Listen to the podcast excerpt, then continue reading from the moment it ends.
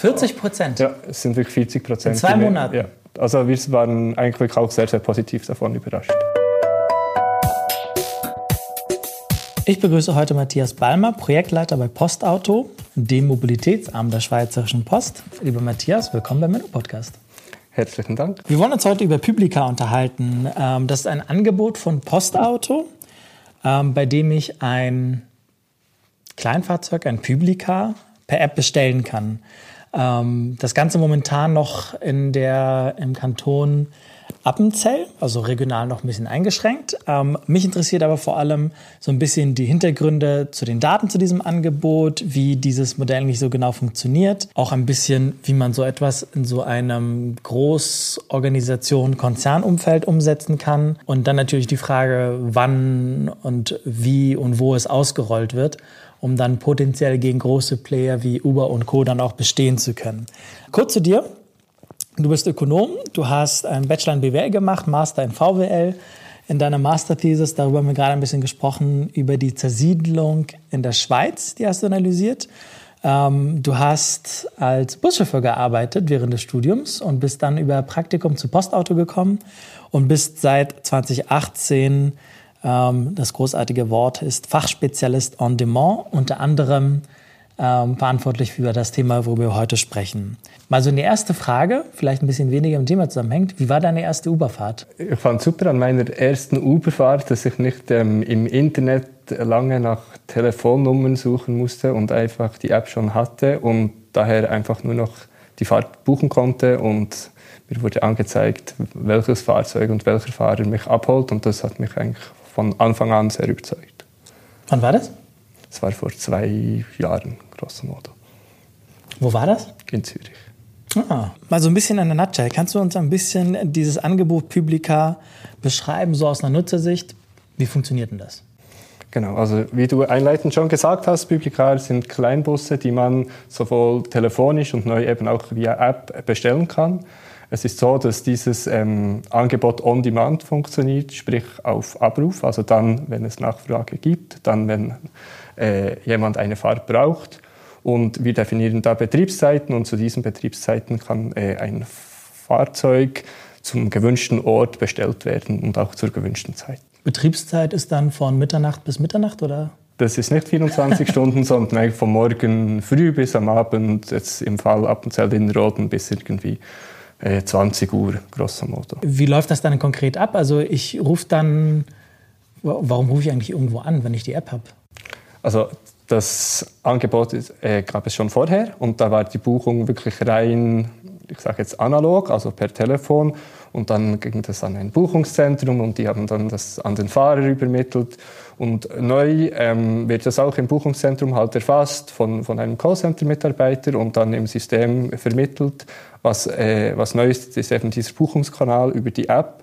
Und der große Vor Vorteil ist, dass die Disposition äh, automatisiert funktioniert. Es gibt einen Algorithmus im Hintergrund, der dann die, die Nachfrage, also die eingegangenen Fahrtwünsche mit den verfügbaren äh, Fahrzeugen verknüpft und eigentlich die optimale Lösung sucht. Das heißt, wenn ich das richtig verstehe, in der, in der Region Amtsal gibt es quasi keine Linienbusse mehr? Genau. Sondern die sind wirklich ersetzt worden durch so ein Angebot so ein On-Demand-Angebot. Ja, aber das ist schon jetzt vorher passiert. Also ähm, im Kanton Appenzell-Innerrhoden funktioniert das schon seit einer Weile so. Aber da hat man sich relativ früh überlegt, dass dieses Gebiet äh, nicht sehr dicht besiedelt ist und es schwierig ist, wie passende Buslinien zu, zu finden, die wirklich ähm, diese ländliche Mobilität ermöglichen. Und man hat sich dann für ein eigentlich flächendeckendes Angebot entschieden und ähm, ebenso ein, ein Bedarfsbus, ein Rufbus äh, eingeführt. Kannst du ein bisschen beschreiben, was macht denn dieses, was macht denn die Region des Kantons Appenzell so aus? Oder andersrum, was macht es so schwierig, ähm, um da so ein Linienangebot aufzubauen? Allgemein in, in ländlichen Regionen, wo, wo es nicht ganz klare Zentren gibt, wo es nicht klare Hauptlinien gibt, wo, wo, also Korridore, wo die Leute leben, ist es sehr schwierig, ähm, ja, einen gut funktionierenden Linienverkehr zu etablieren. Und in so Streusiedlungen oder dort, überall dort, wo die, wo die Bevölkerung eher dispers verteilt ist in, in einem Gebiet, äh, haben Bedarfsangebote wirklich einen großen Vorteil, so dass man einfach wirklich äh, die meisten erreichen kann und ein Angebot da ist, dann wann es gebraucht wird. Wenn ich jetzt beispielsweise die App nutze, dann, ich habe mir die App mal runtergeladen, habe ein bisschen mal rumgespielt und ausprobiert. Ich kann ja dann meine ähm, Zahlungsdaten hinterlegen, kann es einfach bestellen, von wo ich abgeholt werden möchte und wo ich hin möchte. Dann nehme ich an, dass die Zahlung dann, wenn die Fahrt beendet ist, auch einfach automatisch erfolgt. Wie läuft das dann beim Telefon? Beim Telefon zahlt man bar im Fahrzeug und ja, das beantwortet die Frage schon. ähm, was, was, für Fahrzeuge kommen da eigentlich da zum Einsatz? Also wie viele Menschen passen dann da so rein? Das sind äh, so Minibusse, die zwischen 12 und 16 Sitzplätze haben. Von den Zahlen her, was ist das Verhältnis zwischen Bestellungen via App und per Telefon? Also wir haben vor zwei Monaten gestartet. Vorher war eben 100% über Telefon. Ähm, mittlerweile, also nach diesen zwei Monaten, haben wir es wirklich schon hingekriegt, dass wir bei 40 Prozent Buchungen wow. via App sind. Also wirklich in ganz kurzer Zeit ähm, haben sich 40 Prozent? Ja, es sind wirklich 40 Prozent. In zwei Monaten? Ja. Also wir waren eigentlich auch sehr, sehr positiv davon überrascht. Und das spart uns halt auch Kosten im Callcenter und ist von dem her wirklich eine Entwicklung, wo wir auch unbedingt hinwollen. Wie, wie, wie, mal fragen, wie viele Menschen stecken denn dahinter? Also 40 Prozent bedeutet dann 40 Menschen oder 40.000 Menschen? Ich glaube, jetzt in dieser Zeit waren es vielleicht Größenordnung 300 ähm, verschiedene Kunden, die gebucht haben. Also im Schnitt haben wir etwa 40 bis 50 Fahrten pro Tag im Schnitt, aber es gibt auch Tage, wo wir fast 100 haben. Und ähm, ja, aufsummiert sind das dann ähm, wirklich, glaube ich, eben 250 oder 300 verschiedene Kunden. Und von denen rund 40 Prozent. 40 bis 50 Fahrten pro Tag, manchmal quasi das Doppelte. Wie viel Strecke wird da im Durchschnitt zurückgelegt? Im Durchschnitt sind wir zwischen, glaube vier bis etwa acht Kilometer. Ui, ist irgendwie dort. Es ist eher viel, genau. Aber es hängt halt auch dazwischen, dass diese kleinen Ortschaften doch auch weit auseinander liegen. Und es ist nicht wie in der Stadt, wo man einfach ähm, vom Bahnhof irgendwie ins nächstgelegene Quartier fährt, sondern es ist wirklich von Ort zu Ort. Daher sind die wirklich ähm, länger als sonst wo. Und die Menschen, die das nutzen, sind das dann, sind, sind das dann wirklich so Heavy-User?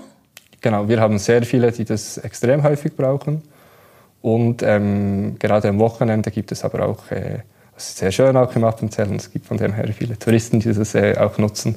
Und äh, dort sind es eher einmalige Buchungen. Und wenn ich ähm, jetzt mal an die Heavy-User denke, Menschen, die da leben, ähm, kann ich beispielsweise mit, meiner, mit meinem Generalabo, um, kann ich dann damit, ist die Fahrt dann abgegolten oder wie funktioniert das? Also in diesem Fall ist es so, dass man ein gültiges ÖV-Ticket eigentlich braucht für die Fahrt. Also sprich, wenn man ein GA hat, gilt das. Zusätzlich gibt es aber noch so wie einen Komfortzuschlag, weil es eben wirklich Tür-zu-Tür-Service ist. Aber auch für das gibt es wie ein Jahresabo. Also wenn man GA und so ein Jahresabo hat, dann kann man eigentlich einfach wie, buchen. Wie teuer ist das? Das Jahresabo? Ja. Puh, da muss ich passen, weil diese Frage, das weiß ich nicht genau. Das müsste ich nachschauen. Aber das liefere ich dir gerne nach. Kein Ding. Schreiben wir dann mit in die ja. Shownotes dann rein.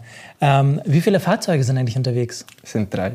Drei Fahrzeuge? Genau. Und wie, wie stark sind die ausgelastet? Es kommt auch ganz auf den Tag drauf an, aber ähm, die, sind, die sind relativ gut ausgelastet. Während den Spitzenzeiten sind immer alle drei unterwegs und es gibt gewisse Zeiten, wo ähm, vielleicht einmal nur eines oder zwei der drei unterwegs sind. Und das ist auch ein Riesenvorteil von, von der neuen Software, dass wir halt die Daten wirklich besser aufbereitet haben und genau solche Lücken dann auch erkennen können oder Lücken im Sinne von, wo werden die Fahrzeuge nicht bestmöglich ausgelastet und so äh, auch Anpassungen in der Einteilung vornehmen können. Weißt du so grob unterm Strich, ob das quasi dann sich lohnt oder ist das eher so eine schwarze Null? Nein, es, also es ist auch keine schwarze Null, so viel kann ich sagen. Ähm, schwarze Null oder sogar noch mehr? Also es ist eine rote Null. Nein, aber wir sind im, dort im Regionalverkehr und es ist ja ganz häufig so, dass äh, diese Angebote nicht kostendeckend sind und so ist es auch äh, bei diesem Angebot. Also es ist nicht so, dass die Einnahmen die Kosten decken. Ähm, das, kann ich, äh, das kann ich sagen. Ähm, aber mit eben genau mit so einem neuen Buchungskanal, wo wir die, die Dispositionskosten runterkriegen, wo wir weniger Anrufe entgegennehmen müssen, äh, erreichen wir einfach, dass dieser Kostendeckungsgrad ähm, er, erhöht wird. Und äh, unser Ziel ist einfach wirklich auch, dass diese Förderungen oder diese Subventionen aus dem öffentlichen Verkehr, dass wir die auch bestmöglich, ähm, also dass wir das Angebot so effizient wie möglich gestalten können.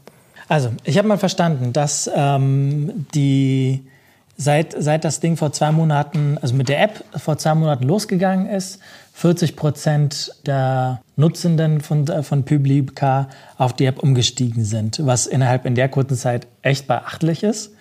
Ähm, drei Fahrzeuge kommen zum Einsatz, ungefähr 40 Fahrten pro Tag. Spitzenwerte gehen dann in die 100, 120 ähm, pro Tag. Ich hatte, ähm, ich hatte irgendwie gelesen, dass es in 2019 34.000 Bestellungen gab, also über das gesamte Jahr verteilt. Das ist wahrscheinlich im Corona-Jahr etwas äh, niedriger, was aber irgendwie nachvollziehbar ist. Die Auslastung der Fahrzeuge ist recht hoch. Die durchschnittliche Strecke, die zurückgelegt wird, äh, hattest du gesagt, sind so vier bis acht Kilometer. Ähm, das Ganze ist nicht kostendeckend, das Angebot, aber es hilft dadurch, dass man das in der App hat, ähm, hilft es einfach, den Kostendeckungsbeitrag entsprechend zu organisieren. Und so funktioniert das Ganze. Ich hatte mit einem, mit einem Kollegen, mit Hardy, mit dem hatte ich übrigens eine Podcastaufnahme zur Agilität gemacht. Wir hatten uns irgendwann mal so ein bisschen überlegt und Gedanken gemacht und gesagt, okay, was passiert eigentlich mal eines Tages, wenn beispielsweise ein Unternehmen wie Tesla sagt, hey, wir brauchen irgendwie ein kleines Gebiet irgendwo in Europa, wo wir ähm, 10.000 autonom fahrende Fahrzeuge einfach reinpacken können und sagen können, mach das mal hier. Und wenn das passieren würde, haben uns beide angeschaut, festgestellt, wahrscheinlich würden wir nicht mehr mit dem Postauto fahren oder überhaupt mit dem äh, äh, öffentlichen Personennahverkehr, sondern würden einfach nur noch auf die Fahrzeuge ausweichen, weil irgendwie cool. So, Jetzt bin ich mal sehr, sehr beruhigt, dass äh, scheinbar es hier ein Projekt gibt, was so in die ähnliche Richtung ähm, zumindest geht. Und ähm, wir hatten uns im Vorfeld über das ganze Thema Pooling unterhalten, was ja auch etwas ist, womit sich dann Tesla und Co. Ähm, beteiligen oder beschäftigen müssen. Ähm, Pooling, jetzt in meiner sehr, sehr vereinfachten Sprache, ähm, bedeutet die intelligente Verknüpfung von einer Anfrage, von Abholort und von Zielort und das Ganze vollautomatisiert. Und ich hatte im Vorfeld ein bisschen recherchiert, habe das Gefühl, das gilt so ein bisschen als der heilige Gral in der Mobilität. Ist das so? Also ich denke, das kann man sehr gut so sagen. Ähm, das Ziel ist wirklich, dass man für eine gegebene Nachfrage das richtige Angebot schafft. Ähm, und vielleicht noch zum Thema Pooling. Ich glaube, heute im öffentlichen Verkehr in der Schweiz funktioniert sehr viel mit Haltestellen und, und fixen Linien. Und das ist also wie eine Spezialform, sagen wir mal, von dem, was wir heute anbieten. es ist einfach wirklich, man Stimmt. gibt die die, die, die Zeit wie fast vor, wann man wo sein muss und die Strecke wird vorgegeben. Aber bezüglich Pooling hat es natürlich einen, einen sehr großen Effekt. So schafft man es wirklich, viele Leute zur gleichen Zeit am gleichen Ort zu haben, weil man sie wie zwingt, dort zu sein. Jetzt für viele Strecken kann das genau der richtige Ansatz sein. Für andere Gegebenheiten oder für andere ähm, Zonen, wo vielleicht die, die Dichte nicht so hoch ist, ähm, ist das nicht zwangsläufig der richtige, der richtige Ansatz. Kann man das unterscheiden, dass es vermutlich in, sagen wir mal, dicht besiedelten Gebieten eher also dieser, dieser Zwang einer bestimmten Linie und bestimmten Zeiten man machen kann, während in ländlichen Regionen ich dann mehr auf On-Demand ausweichen müsste, sollte? Man müsste das vielleicht noch ein bisschen weiter differenzieren, aber in der Tendenz ist es sicher so, dass es Strecken gibt, wo große Gefäße, die nach Fahrplan funktionieren, immer eine sehr effiziente Lösung sein werden. Und es gibt Gebiete, wo das nicht der Fall ist. Und ich glaube, oder nein, nicht ich glaube, im ländlichen Gebiet ist es oftmals schwierig, die, die Busse wirklich auch voll zu kriegen. Und oftmals hat man das Angebot nicht genau zu dieser Zeit und vielleicht an diesem Ort, wo man es eigentlich äh, brauchen würde. Und genau für das ist On-Demand wirklich eine, eine große Chance. Wenn wir so ein bisschen in den Hintergrund schauen, also wenn ich mit der App so eine Bestellung auslöse und sage, ich bin jetzt an einem bestimmten Ort in Appenzell und möchte zu einem anderen Ort und drücke auf Bestellen, was passiert dann im Hintergrund? genau, die halbe Story hast du schon gesagt. Gleichzeitig sagst du neben Abgangs- und Endort auch noch, wann du das machen möchtest. Mhm. Und im Hintergrund ist es dann so, dass ähm, eigentlich jeder Fahrt sowie ein Zeitfenster beim, beim Start und ein Zeitfenster beim Ende zugewiesen wird. Und innerhalb von diesem Zeitfenster darf es die Fahrt wie ein bisschen verschieben. Dadurch kriegt man auch mehrere Aufträge zusammen. Zusätzlich. Wie, wie, wie, viel, wie viel Zeit ist das? Das ist ähm, fünf Minuten am einen Ende und zehn Minuten am anderen Ende im Moment, aber das ist parametrisierbar, das kann man auch ändern, man kann es größer oder kleiner machen. Das ist mal die, die jetzige Einstellung. Wie seid ihr darauf gekommen? Entschuldigung. Das haben wir eigentlich in, in Absprache mit unserem Softwarelieferanten gemacht und einfach auf Erfahrungswerte gesetzt, die sie hatten in diesem Bereich. Und, aber es ist auch ein Vorteil, eben, wir, wir sind jetzt mit dieser Parametrisierung gestartet und sobald wir sehen, ah, da haben wir Optimierungspotenzial, können wir das sehr einfach äh, ändern. Neben diesen Zeitfenstern gibt es auch noch eine Umwegzeit. Wir können einstellen, wie groß die Umwegzeit sein kann für die Fahrgäste. Und äh, der Mix von all diesen Parametern äh, erlaubt eben verschiedene Aufträge so zu kombinieren, dass eigentlich die meisten, die in dieselbe Richtung fahren wollen, wirklich auch in selbe Auto ähm, gepusht. Diese, diese Umwegzeit, die du gerade beschrieben mhm. hast, ähm, wie hoch darf die sein? Oder wie, wie hoch darf dieser, ist dieser Parameter gerade eingestellt? Im Moment ist es 150 Prozent. Also wenn die Fahrt 10 Minuten dauert, darf der Umweg nicht größer als 5 Minuten sein. Ah, okay. Also es ist in abhängig, also so wie eine relative Umwegzeit ja. relativ zur Fahrtdauer. Wenn ich 20 Minuten unterwegs bin, dann darf sie 10 Minuten 10 sein. Minuten sein. Okay. Fällt das den Menschen, die dann im Auto sitzen, fällt das denen auf? Ja, das fällt denen auf. Also, Was sagen die dazu? Bis jetzt war das Feedback äh, positiv, aber es gibt natürlich so Corner Cases, wo man sagen muss, okay, wenn das dann wirklich fünf Minuten sind und die volle Umwegzeit um, äh, ausgeschöpft wird, kann man sich dann schon fragen, wenn du wirklich, also du hattest zehn Minuten direkte Fahrzeit und dann hast du auf einmal eine Viertelstunde. Ähm, ja, ob das noch genau dem Kundenwunsch entspricht. Aber ich glaube, dort ist es genau ein Abwägen, okay, wie effizient kann man das machen, wie, wie viele Leute kriegt man eben zusammen in ein Gefäß. Eben wieder so zur Erinnerung, dass der Linienbus, der, der hat einfach eine Möglichkeit, zu dieser Zeit zu fahren und alle müssen dort mitfahren oder, oder nicht fahren. Und hier ist es halt, hier kann man wirklich einstellen, okay, wie, wie, in welchem Zeitraum nehmen wir eigentlich die Leute wirklich zusammen. Und das können wir gut auch mit diesem Umwegparameter mitbestimmen. Du, du hattest jetzt so ein bisschen beschrieben, was da ähm, quasi was für Daten, was, was für Parameter da im Hintergrund zusammenkommen. Mhm. Gibt, es, gibt, gibt es noch weitere, die erwähnenswert sind, die spannend sind, um zu verstehen, was eigentlich diese Maschinerie da im Hintergrund macht? Ähm, ja, es gibt noch ein Weiten, das ist zum Beispiel, wie weit lässt man einen Kunden zum Abholpunkt ähm, laufen. Also im Moment äh, ist es so aufgebaut, dass man eigentlich von jeder Adresse zu jeder Adresse fahren kann. Aber man kann sehr gut eigentlich auch wie virtuelle Haltepunkte machen und dann sagen, okay, wie wir definieren die so, dass es äh, vielleicht effizienter ist zum Fahrzeug, weil dort kann er immer gerade drehen und muss dann nicht im, im Quartier noch dreimal äh, ähm, vorwärts und rückwärts fahren und, und dann kann man definieren, wie weit die Kunden oder wie, wie weit die Strecke ist, die man den Kunden zumutet zum Laufen und dementsprechend die Haltestellen definieren.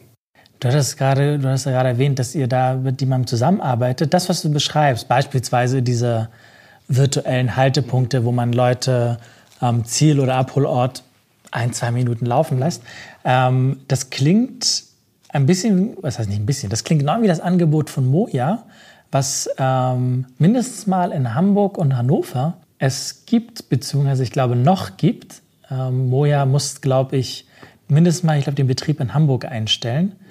Ähm, ähm, gibt es da irgendwelche Verknüpfungspunkte beispielsweise mit Moja? Also mit Moja direkt äh, nicht, aber diese Anbieter sind, glaube ich, auch im Austausch miteinander und ähm, sehen sehr wohl, was im Moment State of the Art ist. Ich glaube, äh, ein gutes Referenz oder ein gutes Referenzunternehmen ist wirklich auch Via Vans, die vor allem auch in New York Welches sind. Via. Und ähm, ja, die machen das wirklich auch sehr häufig, dass sie sogar dynamisch solche Haltepunkte definieren, einfach dass wirklich ein Fahrzeug einen Auftrag noch gerade machen kann, eben vielleicht auch über die Umwegszeit wird der, der Haltepunkt halt genau so definiert, dass man das mit der gegebenen zumutbaren ähm, ähm, Laufzeit noch erreichen kann. Und ähm, ja, ich denke, das sind sehr, sehr spannende Ansätze. Mit wem ist das quasi entstanden? Wir arbeiten mit Joki zusammen. Das ist ein, Joki? Genau. Das ist, eine Tochterunternehmen, äh, ist ein Tochterunternehmen der Deutschen Bahn.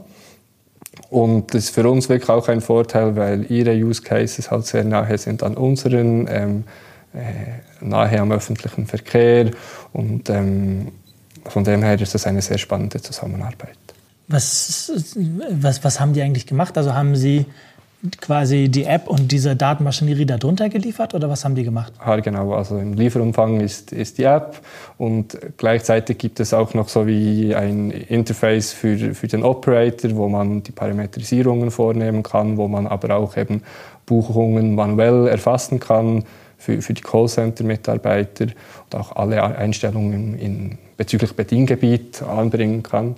Und gleichzeitig gibt es auch noch eine App für die Fahrer, also die Fahrer werden dann ähm, eigentlich wie durchgelost durch jeden Tag. Also da heißt es so, jetzt hast du deinen Schichtbeginn, jetzt musst du das annehmen, dein nächster Auftrag ist dort, dann wirst du dort mit dem GPS hingelotst ähm, und so wird der Fahrer eigentlich durch den Tag geführt. Und halt noch die Analytics-Tool am Schluss, das ist noch das, der letzte Punkt. Okay, das, was jetzt hast du mir neugierig gemacht. Was macht das? Also das Analytics-Tool? Also es ist halt einfach ein halb Reporting, was, also was machen wir genau, wo hat es wie viele Fahrten, von wo nach wo genau. Und das ist schon mal ähm, ja, ein, ein wirklich zusätzlicher Insight, weil bei, bei Buslinien weiß man das ja häufig nicht genau, was der Kundenwunsch genau war. Da sieht man vielleicht, wie viele Leute im Bus waren, aber nicht, wo die eigentlich wirklich fahren möchten. Also das ist von dem her schon mal spannend.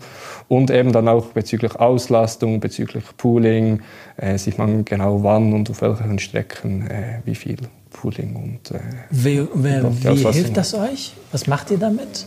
Ähm, ich habe es vorher ganz kurz schon mal angedeutet. Für uns hilft es extrem, einfach zu sehen, wo haben wir das richtige und wo und wann haben wir das richtige Angebot.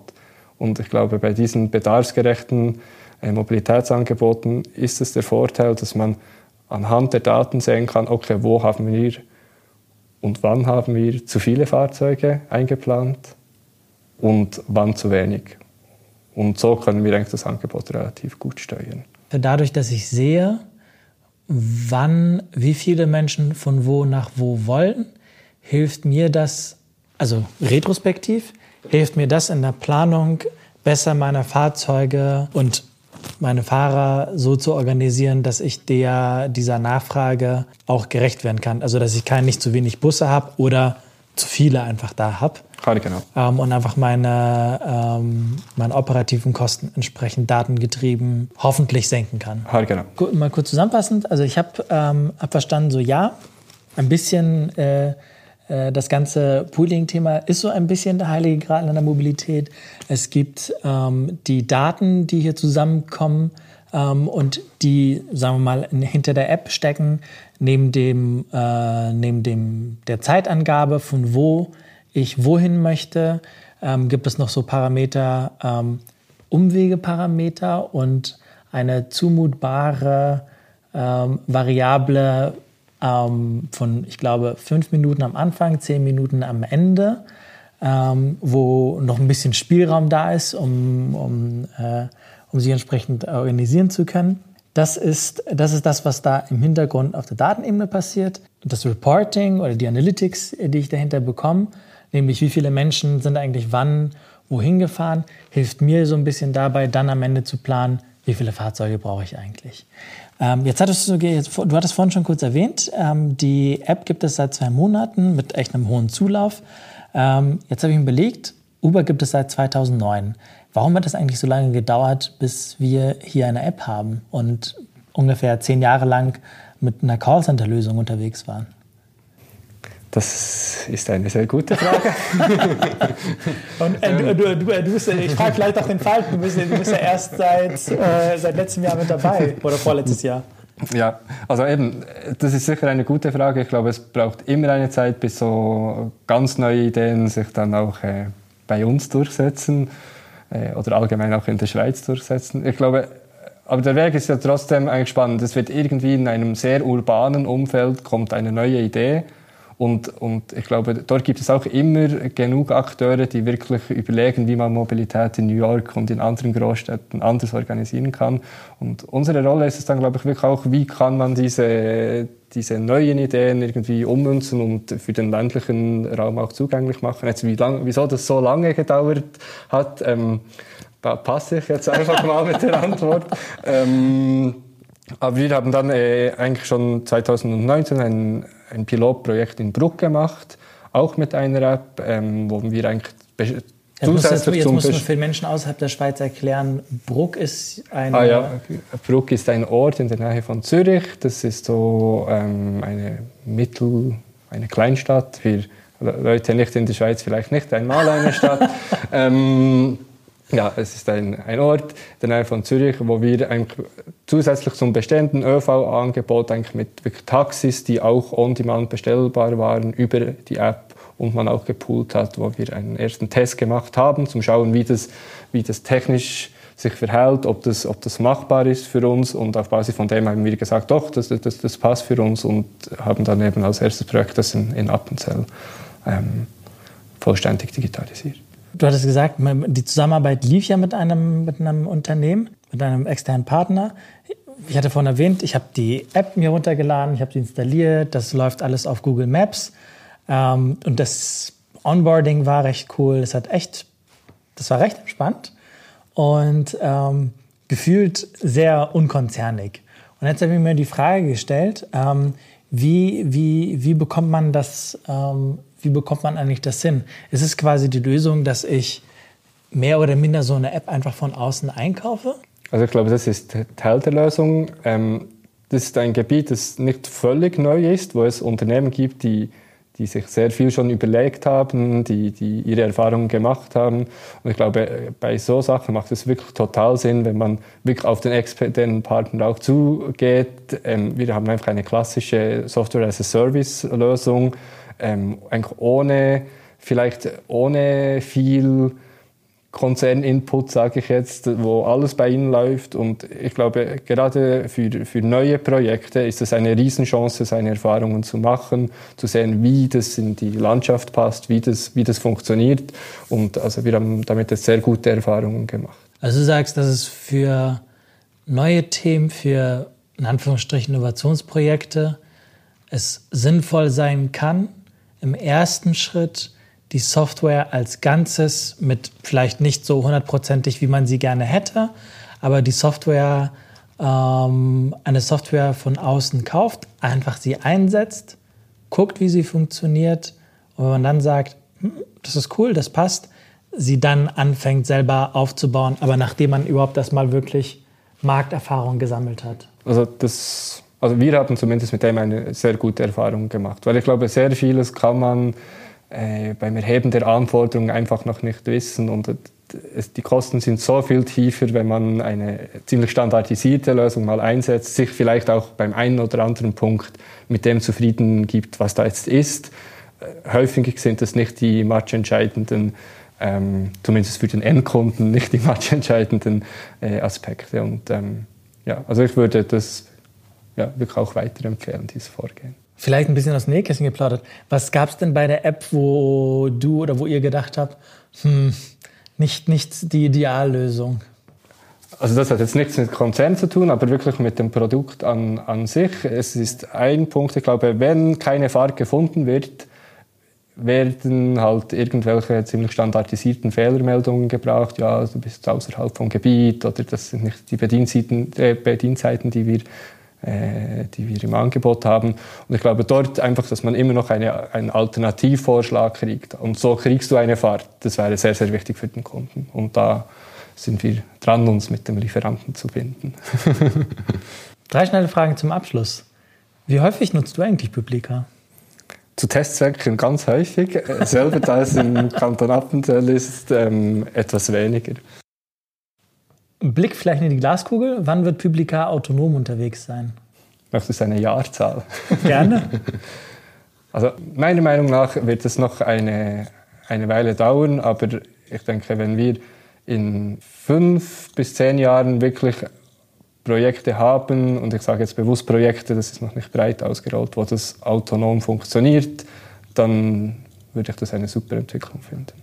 Und ich denke, es ist eine Riesenchance, gerade in Gebieten, wo, wo sich der ÖV schlecht rechnet, äh, doch öffentliche Mobilität anbieten zu können. Ich würde ja fast dafür sprechen, dass äh, Postauto sich an Tesla beteiligt. Aber das, äh, das frage ich mal bei Gelegenheit, genau. please. ähm, wir haben am Öspers Lab eine Fläche für dich reserviert. Welches Zitat darf dort von dir stehen? Oder am Anfang sagt man häufig, wegen diesem und jenem Grund funktioniert es nicht. Ich finde gut, wenn man sich auf die Dinge konzentriert, die funktionieren. Und häufig sind die anderen dann gar nicht mehr so ganz, ganz wichtig. Jetzt weiß ich nicht, kannst du das ummünzen in ein druckfertiges äh, Zitat? wenn ich quasi nur die zweite Hälfte nehmen würde, würde ich zu kommen, ähm, fokussiere dich auf die Sachen, die funktionieren. Und gib nicht denn zu viel Gewicht. Fokussiere dich auf die Sachen, die funktionieren und gib dem anderen nicht zu viel Gewicht. Matthias Balmer, vielen Dank. Auch herzlichen Dank.